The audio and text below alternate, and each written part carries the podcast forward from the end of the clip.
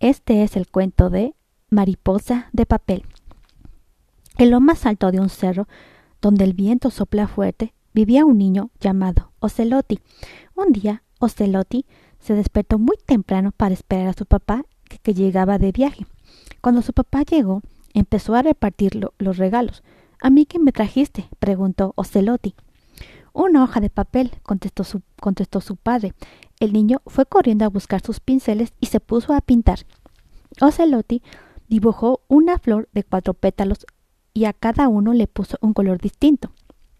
Así la hoja de papel se convirtió en una flor que tenía todos los, colores que embellecen al mundo. Cuando el niño terminó de pintar, quiso ir a la casa de su abuelo para mostrarle la flor.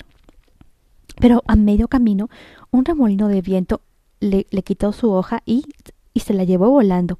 Mientras la hoja volaba por el aire, Ocelote imaginó que la flor era una, una mariposa.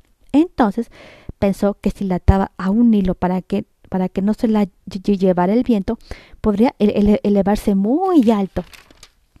Llegó a la casa de, su abuelo y le pidió un hilo. Lo amarró a la hoja y salió para hacerla volar. Fue así como Ocelote inventó el papalote. Fin.